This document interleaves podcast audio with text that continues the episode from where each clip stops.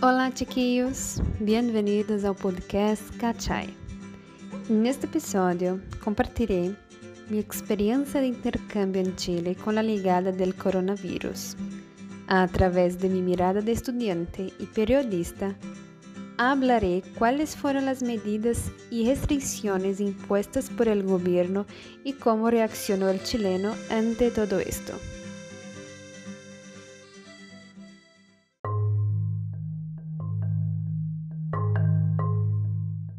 La aparición del COVID-19 en Chile, mirada de una brasileña.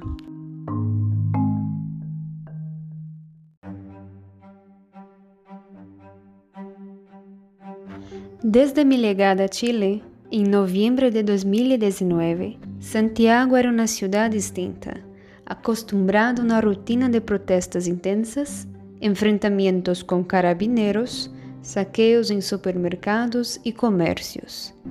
Pero la vida santiaguina seguía y los chilenos vivían el día a día entre incertezas y sueños de un país más próspero y sin desigualdades sociales.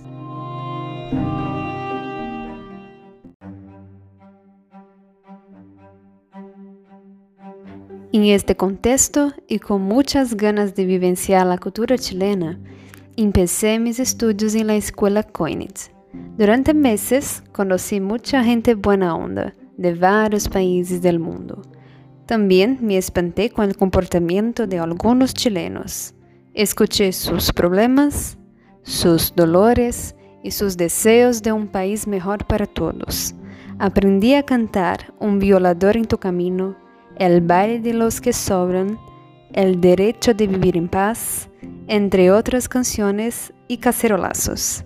Redescubrí un nuevo Chile y sus nuevos chilenos.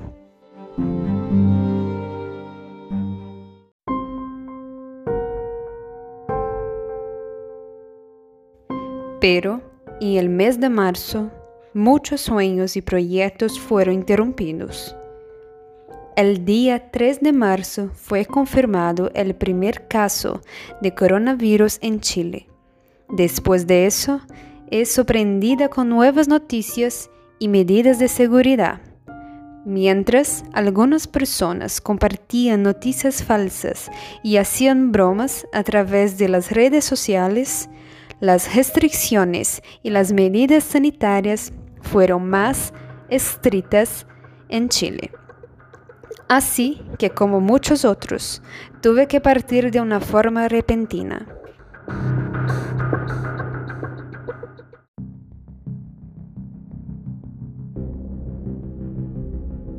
Mientras el mundo estaba al revés y todavía estaba en Santiago, fui testigo de los siguientes eventos.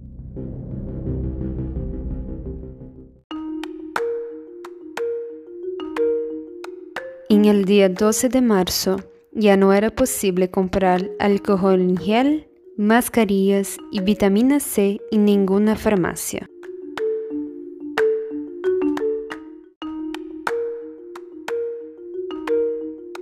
En el día 14 de marzo fue prohibido los eventos públicos con más de 500 personas.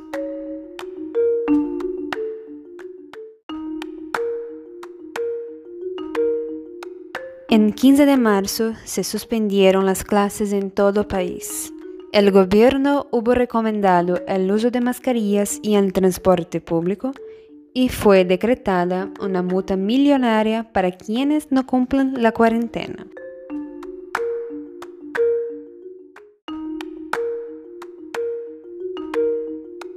En el día 16 de marzo, fui al supermercado y me encontré con grandes colas y la falta de algunos productos de limpieza. Noté que muchas personas usaban mascarillas, guantes quirúrgicos y otras no tenían cuidado higiénico.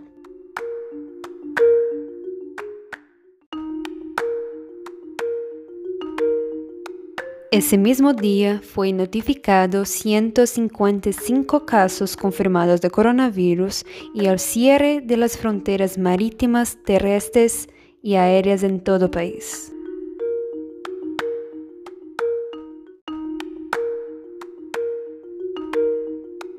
En el día 18 de marzo, el gobierno decretó estado de catástrofe por 90 días.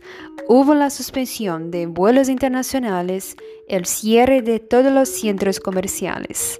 Solo pudieron operar farmacias, supermercados y bancos.